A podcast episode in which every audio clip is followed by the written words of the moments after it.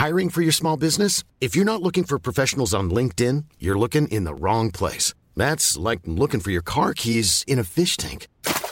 LinkedIn helps you hire professionals you can't find anywhere else, even those who aren't actively searching for a new job but might be open to the perfect role. In a given month, over 70% of LinkedIn users don't even visit other leading job sites. So start looking in the right place. With LinkedIn, you can hire professionals like a professional. Post your free job on linkedin.com slash people today.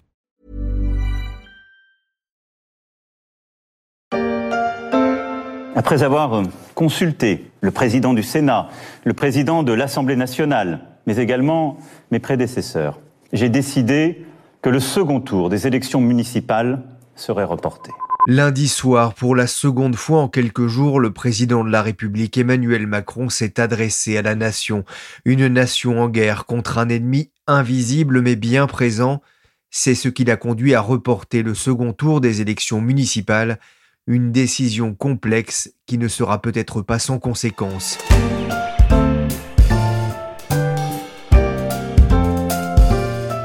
Je suis Pierrick Fay, vous écoutez La Story, le podcast d'actualité confiné des échos, et on va se demander ce qu'implique ce report du second tour des élections municipales qui devait se tenir le dimanche 22 mars.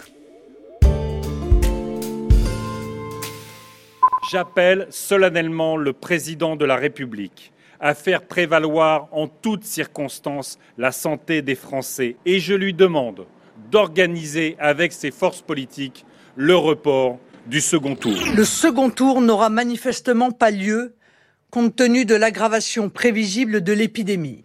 Il faut donc considérer comme acquises les nombreuses élections qui ont vu les candidats être élus au premier tour et reporter les autres qui devront se tenir dans quelques mois quand l'épidémie sera jugulée. Dimanche 22 mars, les Français qui n'ont pas encore élu leur maire pourront rester chez eux. Pas question de se rendre aux urnes compte tenu de l'évolution du risque infectieux en France. Le président de la République, en accord avec son chef de gouvernement, a décidé du report du second tour des élections municipales après une large consultation. Une décision qui ne sera pas sans conséquences. Quels effets politiques surtout C'est ce que l'on va essayer de voir dans ce podcast avec la rédaction des échos. Vous le savez, nous sommes en télétravail et pour joindre mes confrères, je dois avoir recours au téléphone.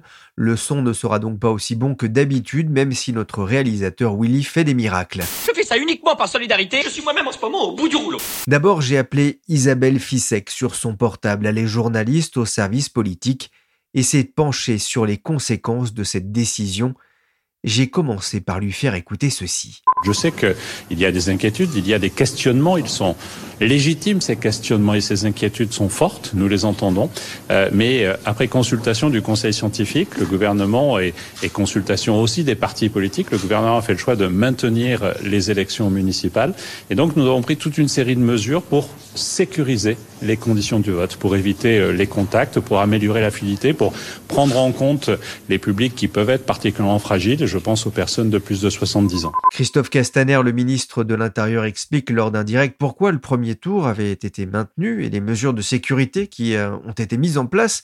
Globalement, ce premier tour, d'ailleurs, s'est plutôt bien passé? Alors oui, il s'était bien passé. Euh, démocratiquement, euh, tout était effectivement bien réglé.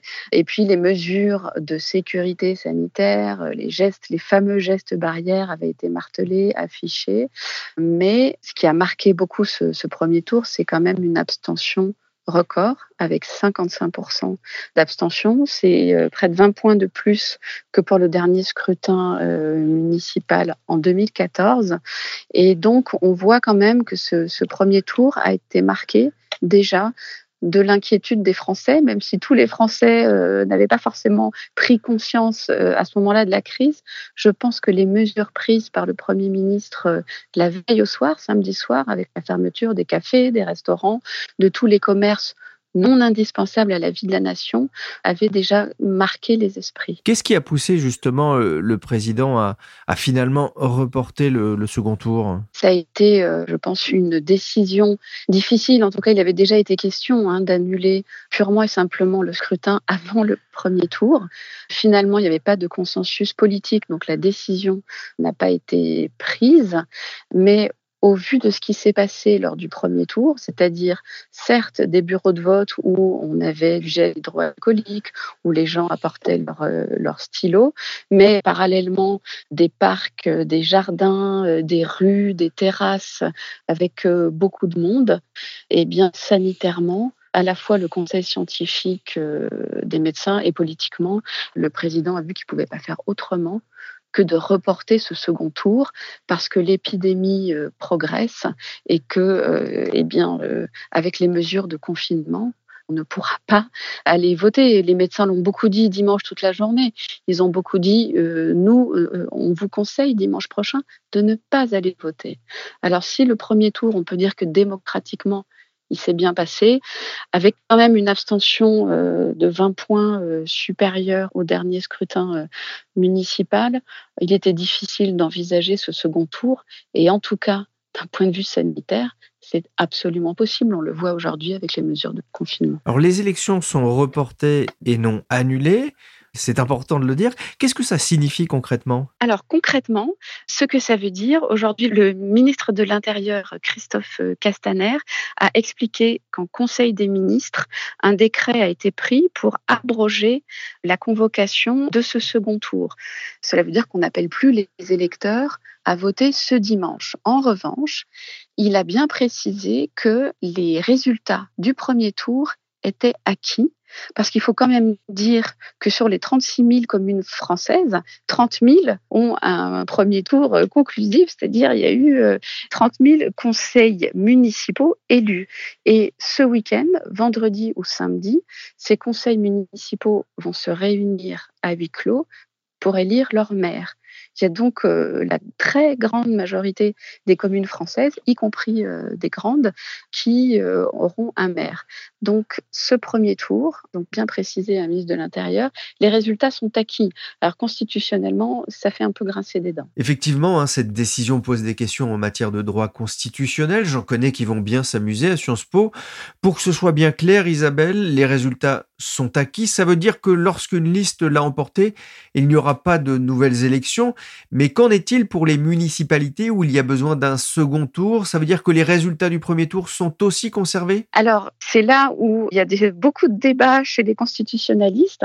Le ministre de l'Intérieur a dit qu'il y avait un consensus sanitaire, politique, sécuritaire pour reporter ce second tour et pour dire que les résultats du premier tour étaient acquis.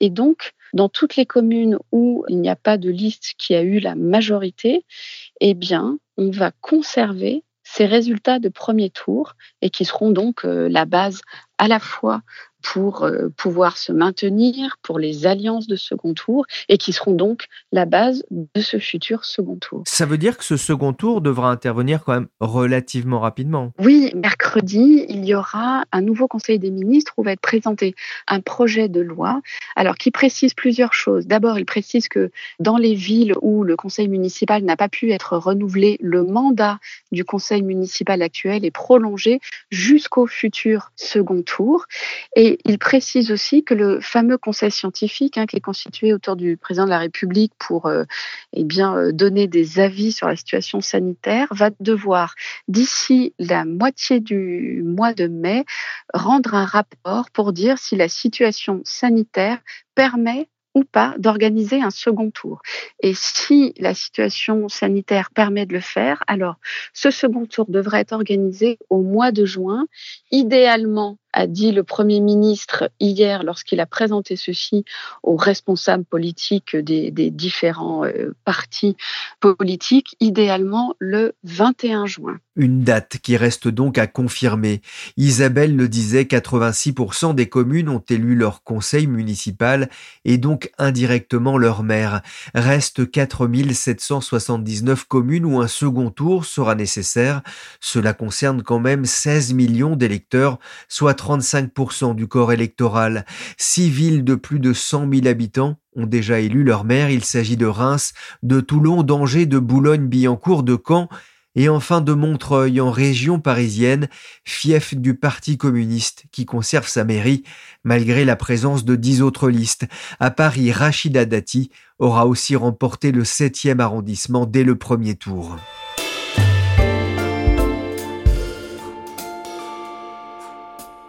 Il devrait donc y avoir un second tour en juin dans un peu plus de 4500 communes, les plus importantes en termes de population. Mais il y a encore du chemin à faire. Pierre-Alain Furbery, dans un article pour les échos, rappelle en effet ce que dit le code électoral, l'article 56. En cas de deuxième tour de scrutin, il y est procédé le dimanche suivant le premier tour. Or, vous le savez, le 21 juin n'est pas le dimanche qui suit le 15 mars. Ça signifie, Isabelle Fissek, qu'il faudra en passer par une loi et éventuellement modifier le code électoral? Probablement. Effectivement, et c'est pour ça que va être présenté ce projet de loi. Et puis, c'est aussi pour cela que euh, le Premier ministre, comme le ministre de l'Intérieur, comme le président de la République, ont demandé à ce qu'il y ait un consensus politique, à défaut d'être totalement raccord avec euh, la Constitution et le Code électoral. Et évidemment invoqué la situation exceptionnelle. Le président de la République n'a eu de cesse, cette fois lundi, de répéter Nous sommes en guerre en guerre sanitaire et cette situation est considérée comme étant assez exceptionnelle pour euh, se permettre de faire passer le droit derrière la sécurité sanitaire et la santé publique. effectivement, hein, l'une prévaut sans doute euh, sur la, la première. Il va falloir donc en passer par une loi, on le disait. En revanche, ça va être simple de faire voter euh, le Parlement. Effectivement, mais le Parlement euh, et l'Assemblée nationale euh, ont pris leurs dispositions. Alors là aussi, ce sera un petit peu exceptionnel, mais les présidents de groupe vont pouvoir, à l'Assemblée nationale, décider selon l'importance du groupe d'être représenté par quelques députés seulement qui pourront voter pour l'ensemble du groupe afin que ces projets de loi soit adopté euh, rapidement. Alors, on aura ce jeudi au Sénat le projet de loi électorale et les mesures de confinement qui doivent être euh, examinés. Et donc là, les présidents de groupe euh, voteront pour leur groupe. Et vendredi, le texte doit normalement passer à l'Assemblée nationale. Et inversement, ce jeudi, il y aura à l'Assemblée nationale le vote du projet de loi de finances rectificative pour là, pas le, le report des élections municipales, mais pour toutes les mesures économiques qui sont en train d'être prises pour essayer de, de soutenir le pays dans cette guerre économique aussi. Il y a un constitutionnaliste euh, qui estimait auprès de l'AFP que l'élection municipale est indissociable, elle forme un tout. Si l'on considère que l'on ne peut pas voter ce dimanche, dimanche prochain, donc le 22 mars, il faut annuler le résultat d'aujourd'hui. Voilà ce que disait ce, constitutionnel. Ça veut dire qu'il y a un risque que les élections puissent être euh, invalidées à la demande, par exemple, de certains candidats malheureux, surtout au vu de l'abstention? Alors, il y a sans doute ce risque-là, et, notamment là où l'abstention euh, aura été euh, extrêmement forte. Et puis, il faut dire aussi qu'aujourd'hui, le gouvernement prévoit donc de reporter ce second tour au mois de juin. Mais si l'épidémie dure, si la sécurité sanitaire n'est pas garantie, il n'a pas exclu du tout de devoir organiser un nouveau scrutin à l'automne. Alors euh, aujourd'hui, il répète que les résultats du premier tour sont acquis. S'il fallait recommencer à l'automne, est-ce qu'il faudra recommencer le premier tour euh, également dans les communes où ce premier tour n'a pas été conclusif? Je pense qu'aujourd'hui, nous n'avons pas encore les réponses à toutes ces questions immenses. Pour environ 5000 communes, les résultats du premier tour exigent l'organisation d'un second tour de scrutin. Pour ces communes, un second tour sera organisé. Il doit l'être et il le sera. On vient d'entendre encore un Christophe Castaner au micro de BFM TV. Il y aura donc un second tour. Concrètement, comment est-ce que ça va se passer? Ce sera une campagne euh, classique, là aussi, si les conditions sanitaires le permettent? Si les conditions sanitaires le permettent, eh bien oui, ce sera une campagne classique, si tant est qu'on puisse considérer une campagne classique après une interruption d'un certain nombre de semaines avec euh, quelque chose qui aujourd'hui euh, n'agite absolument pas les Français évidemment, mais pourra agiter à ce moment-là euh, notamment les partis politiques, c'est le dépôt des listes parce que en temps normal, eh bien, il faut déposer les listes pour le second tour au plus tard le mardi qui suit le premier tour. là, on a un problème. Or, là, on a un problème. Là, euh, les services des élections des préfectures euh, envoient des messages aux candidats en disant que de toute façon, ces services sont fermés et une circulaire est en préparation Et le projet de loi, normalement, doit aussi euh, mentionner cette date du dépôt des listes. Alors, il a été évoqué le mardi précédent, le futur second tour. Mais là, le Sénat trouve euh, que c'est un peu tardif. Hein. ça fait des alliances suspendues, des, on me disait des combinations qui vont euh, être discutées pendant des semaines et des semaines. Je pense que le gouvernement va là-dessus évidemment invoquer encore une fois la nécessité euh, du confinement, mais il y a encore des discussions sur quid de ce dépôt des listes, quand aura-t-il réellement lieu mais en tout cas, il n'a pas eu lieu ce mardi à 18h. C'est impossible. Depuis le début, je ne pensais qu'à une chose, au coronavirus. On aurait dû tout arrêter, c'était une mascarade. La dernière semaine a été un cauchemar. J'avais peur à chaque meeting. J'ai vécu cette campagne de manière dissociée. Celle qui s'exprime ainsi, c'est Agnès Buzyn, l'ancienne ministre de la Santé, a remplacé au pied levé Benjamin Griveaux pour tenter d'arracher la mairie de Paris à la socialiste Anne Hidalgo. Elle finit sur la troisième marche du podium, et dans cet entretien accordé au journal Le Monde, celle qui est aussi et avant tout médecin craque complètement. Ce premier tour des municipales n'a sans doute pas fini de faire couler de l'encre. Le consensus favorable à son maintien s'est transformé en un consensus pour arrêter les frais au second tour. Et j'espère que demain, et là il faudra poser la véritable question, notamment de ce second tour, parce que là, moi j'appelle, hein, je vous le dis, j'appelle le président de la République et notamment le Premier ministre à appeler l'ensemble des partis politiques demain parce que j'ai entendu. Vous voulez l'annulation de ce second tour? Vous voulez le confinement total au vu de. Qu'ils consultent les partis pour reporter. Parce qu'on nous dit, et toutes les études sont là pour dire que le pic de cette semaine va être important. Donc soyons tous responsables. Appelez, appelez les partis politiques. Faites en sorte qu'on ait une réponse collective pour faire en sorte qu'il y ait un report euh, euh. du second tour. Marine Le Pen, Yannick Jadot, Damien Abad, Olivier Faure ou encore François Ruffin ont tour à tour demandé un report du scrutin dès les premiers résultats Idem pour Karima Deli d'Europe Écologie Les Verts en direct sur le plateau de TF1 dès le 15 mars. Mais derrière les impératifs de santé, les raisonnements politiques ont vite refait surface, comme on va le voir avec ce que l'on va appeler la polémique Buzyn. Une certitude toutefois, le report du second tour sonne comme une évidence, selon Cécile Cornudet, éditorialiste politique aux échos. Oui, c'était une évidence dès le samedi soir, en fait, dès la veille du premier tour, dès que Édouard Philippe prend des décisions d'interdire euh, les commerces autres que alimentaires et de fermer euh, tous les bars et les restaurants. C'était la première étape du confinement. À partir du moment où ça s'était décidé, comment pouvait-on dire aux gens on allait voter? Alors, dès le samedi soir, il y a beaucoup de responsables politiques, les présidents de région, Xavier Bertrand, Valérie Pécresse, même Marine Le Pen, qui disent il faut même annuler le premier tour, donc la veille au soir. Donc déjà, c'était une sorte de premier tour mort-né, donc a fortiori, le second tour, dimanche soir, il n'y a pas eu de débat en fait pour savoir s'il fallait le maintenir ou pas. Mais pourquoi, compte tenu de l'avancée du virus, avoir maintenu le premier tour? C'était de l'entêtement? C'était sans doute du calcul politique pour ceux qui ont empêché que cette question se pose. En réalité, dès le jeudi avant le premier tour, Emmanuel Macron fait sa grande allocution euh, à la télévision où il annonce que les écoles vont être fermées euh, le lundi.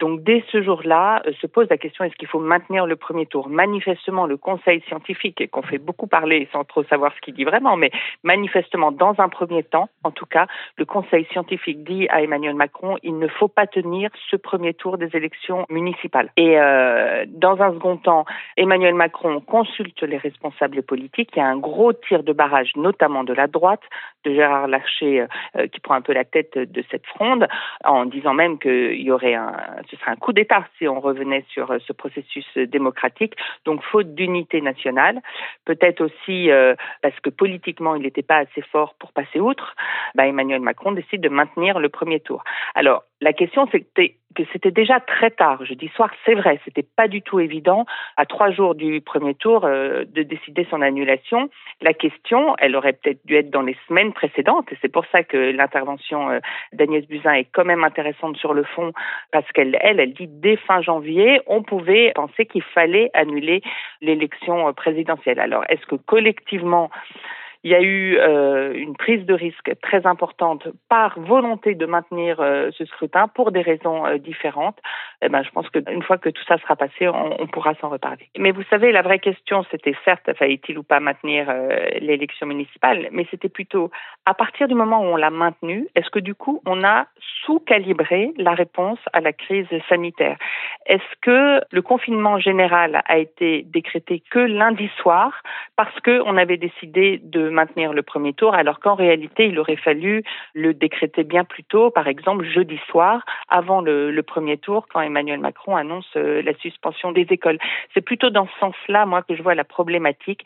Est-ce que, voilà, ce consensus politique pour les maintenir, cette faiblesse sans doute de l'exécutif pour imposer leur report avant le premier tour, est-ce que ça, ça n'a pas finalement peser sur la réponse sanitaire et dans ces cas-là, ce serait problématique parce que ça veut dire qu'on a perdu du temps. Certains dans l'opposition accusaient aussi le gouvernement de maintenir ces élections car, euh, alors, moi c'est ce que j'ai lu, ce sont des personnes âgées qui vont aller voter et elles votent plutôt LREM. Alors, on n'était pas loin de la théorie du complot. Le, le premier tour a d'ailleurs été plutôt désastreux pour la majorité présidentielle. En fait, les personnes âgées, alors deux choses. D'abord, elles votent LR aussi et LREM. Or, LR s'en est plutôt bien sorti. Et au final, on verra que ce ne sont pas elles qui se sont abstenus, mais que ce sont plutôt les jeunes. Donc, euh, moi, je pense plutôt que la certitude d'avoir un mauvais scrutin pour En Marche a fait que Emmanuel Macron n'a pas voulu prendre le risque d'être accusé de vouloir contourner le scrutin, euh, un scrutin euh, défavorable cette euh, défaite annoncée a plutôt joué dans la décision comme euh, il ne faut pas toucher au scrutin parce qu'on va être accusé de tripatouiller euh, les élections en fait. Pourquoi est-ce que l'exécutif a finalement opté pour un report et non pour une annulation comme le demandaient certains? Parce que plus de personnes demandaient un report qu'une annulation. Pourquoi? Parce qu'en réalité, vous savez qu'il y a 36 000 communes en France, eh ben 30 000 ont élu leur maire dès le premier tour. Et après, la question du second tour, elle se pose pour 5 000 maires seulement. Donc pour ces 30 000-là, collectivement, il a été jugé, même si c'est pas ce que prévoyait la loi, il faut changer le dispositif, que on sacralisait le premier tour. Donc ceux qui ont été élus sont élus et on reportait le second tour. C'est cette solution qui a été choisie sans doute par respect pour le coup démocratique pour ceux qui avaient été élus et malgré la faiblesse du taux de participation, mais pour ceux qui avaient eu plus de 50% du coup dès le premier tour. Le 30 janvier, j'avertis Édouard Philippe que les élections ne pourraient sans doute pas se tenir. On aurait dû tout arrêter. C'était une mascarade. Que lui répondez-vous? Mardi midi, la porte-parole du gouvernement, Sibeth Ndiaye, était interrogée en visioconférence par des journalistes sur les propos d'Agnès Buzyn, candidate à la mairie de Paris et ex-ministre de la Santé. Écoutez sa réponse. Nous n'avons eu de cesse, depuis le début de cette crise, de prendre toujours, euh, au fond, les mêmes principes. D'abord, un principe de transparence.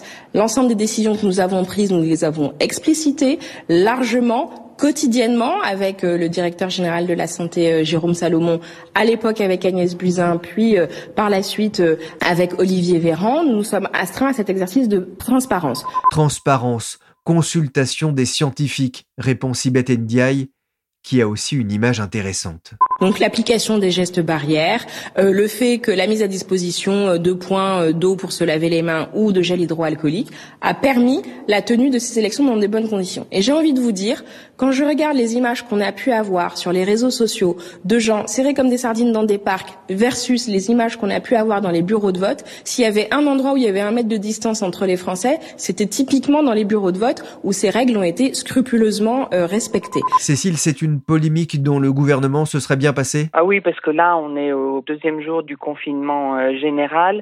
L'union politique, euh, là pour le coup, euh, l'union sacrée est réalisée. Personne ne conteste cette décision, même si elle arrive tard. Et la première à rompre cette unité, c'est la, la, propre ex-ministre de la Santé d'Emmanuel Macron. Donc c'est sûr qu'il s'en serait bien passé. Et même s'il y a toute la dimension psychologique d'une candidate qui a perdu, en fait, hein, qui a fait un moins bon score que ce qu'elle pensait, il y a quand même en filigrane, qui se posera sans doute plus tard, la question de la responsabilité. Elle pose cette question. Elle dit, moi, le 30 janvier, janvier, j'alerte et je dis il faudrait repousser ces élections euh, municipales.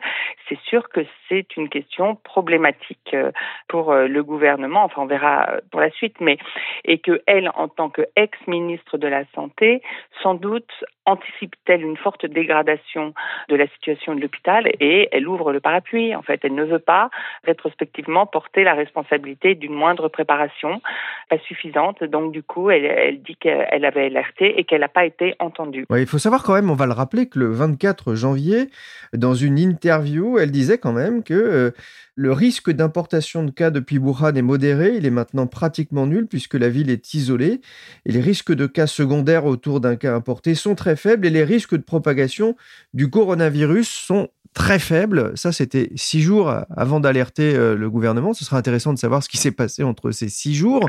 On l'a dit, c'est quand même une, une, polémique dont le gouvernement serait bien passé. Édouard Philippe a été interrogé sur le sujet mardi soir sur France 2. On peut dire qu'il n'a pas voulu en rajouter? Il a voulu donner une présentation la moins euh, problématique euh, pour lui. Il n'a pas nié que Agnès Buzyn avait alerté mais il a nuancé en disant que à l'époque le corps médical était très partagé euh, sur la question. Agnès Buzyn aurait dit s'il y a un pic de l'épidémie au moment des élections, on ne peut pas les tenir. C'est sur ce si il y a un pic de l'épidémie que la question se posait et comme euh, l'exécutif le fait depuis le début, Édouard Philippe a dit moi j'ai écouté l'avis des experts scientifiques et les experts scientifiques disaient que c'était pas sûr qu'il y ait un pic d'épidémie à ce moment-là. Donc euh, disons que la parole des scientifiques en ce moment, elle est beaucoup utilisée, parfois pour appuyer des décisions, parfois pour se retrancher euh, derrière. Ce qui est sûr, c'est que les médecins, en tout cas à cette période, n'étaient pas totalement unanimes sur la dangerosité euh, du virus. Effectivement, euh, ceci est important parce que le 30 janvier, on était effectivement plutôt loin d'un pic, en tout cas en France. Après cet entretien confession dans le monde, Agnès Buzyn peut-elle rester dans la course pour la mairie de Paris? C'est vrai que dans cet entretien, elle, dit euh, grosso modo qu'elle arrête tout et qu'elle veut revenir euh, à l'hôpital, mais dans la soirée, elle a aussi dit qu'elle continuait évidemment sa campagne. C'est vrai que ses propos sont, sont très surprenants parce que l'élection n'est pas finie à Paris et qu'elle est censée avoir un second tour le 21 juin et qu'il y a derrière elle 517, je crois, euh, colistiers qui sont engagés dans cette campagne et qu'elle avait sans doute pas averti de ses propos. Et pour eux, c'est un abandon en campagne. Donc, euh, comment va se dérouler maintenant la campagne pour la République en marche à Paris? C'est voilà, décidément, c'est un long chemin de croix pour eux. J'avoue, j'ai du mal à comprendre cet euh, entretien accordé euh, à ce confrère. Il y a plusieurs explications, trois à mon avis. Soit elle s'est fait piéger par la journaliste sans évidemment penser ce qui serait fait de ses propos. C'est une sorte de confession. Les, les trois solutions peuvent s'additionner d'ailleurs soit c'est une sorte de décompensation après échec, un sens de la culpabilité par rapport à tout ce qui s'est passé, pourquoi euh, j'ai lâché l'hôpital au moment où euh, la situation se détériorait, et puis peut-être donc un parapluie pour éviter euh, plus tard de se voir mise en cause pour une impréparation de cette crise sanitaire. Merci Isabelle Fissek, journaliste au service politique, et Cécile Cornudet, éditorialiste aux échos. La story s'est terminée pour aujourd'hui. L'émission a été réalisée par le confiné Willy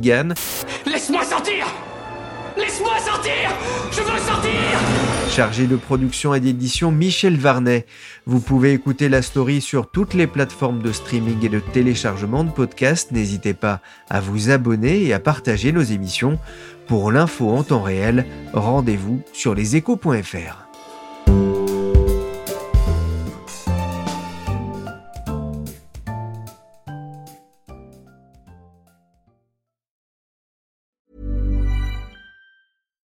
deserves the best, and there's no better place to shop for Mother's Day than Whole Foods Market. They're your destination for unbeatable savings, from premium gifts to show-stopping flowers and irresistible desserts. Start by saving 33% with Prime on all body care and candles. Then get a 15-stem bunch of tulips for just $9.99 each with Prime. Round out Mom's menu with festive rosé, irresistible berry chantilly cake, and more special treats. Come celebrate Mother's Day at Whole Foods Market. Planning for your next trip? Elevate your travel style with Quince. Quince has all the jet setting essentials you'll want for your next getaway, like European linen, premium luggage options, buttery soft Italian leather bags, and so much more. And it's all priced at 50 to 80% less than similar brands. Plus, Quince only works with factories that use safe and ethical manufacturing practices. Pack your bags with high-quality essentials you'll be wearing for vacations to come with Quince. Go to quince.com slash trip for free shipping and 365-day returns.